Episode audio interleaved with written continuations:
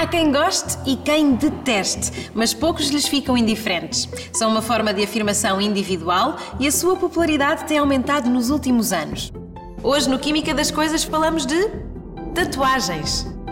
Conhecidas há mais de 5 mil anos, as tatuagens têm evoluído com o tempo e começam agora a dar um passo decisivo de mudança, graças ao desenvolvimento da química. Com as novas tintas removíveis, as tatuagens perdem a sua característica mais marcante. Vão deixar de ser um compromisso para toda a vida. As tintas para tatuagem são normalmente obtidas por suspensão de um corante num líquido apropriado. Álcool, água, glicerina ou uma mistura destes. Os corantes variam muito na sua composição e os mais usados são relativamente inócuos. As tintas pretas são, regra geral, óxidos de carbono. As azuis são obtidas com sais de cobre ou óxidos de cobalto.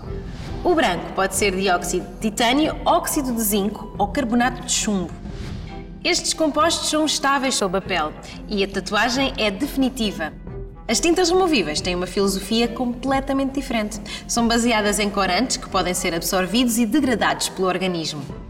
O corante absorvível é envolvido numa cápsula transparente que garante a sua permanência na pele, apenas enquanto o dono da tatuagem assim o desejar.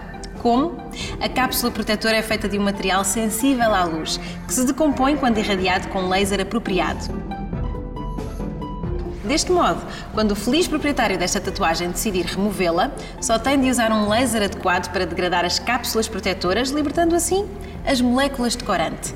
Estas são depois absorvidas e metabolizadas pelo organismo e em algumas horas a tatuagem desaparece sem deixar qualquer marca.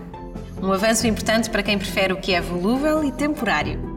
Para saber mais sobre a química das tatuagens, visite o nosso site aquimicadascoisas.org ou procure-nos no Facebook.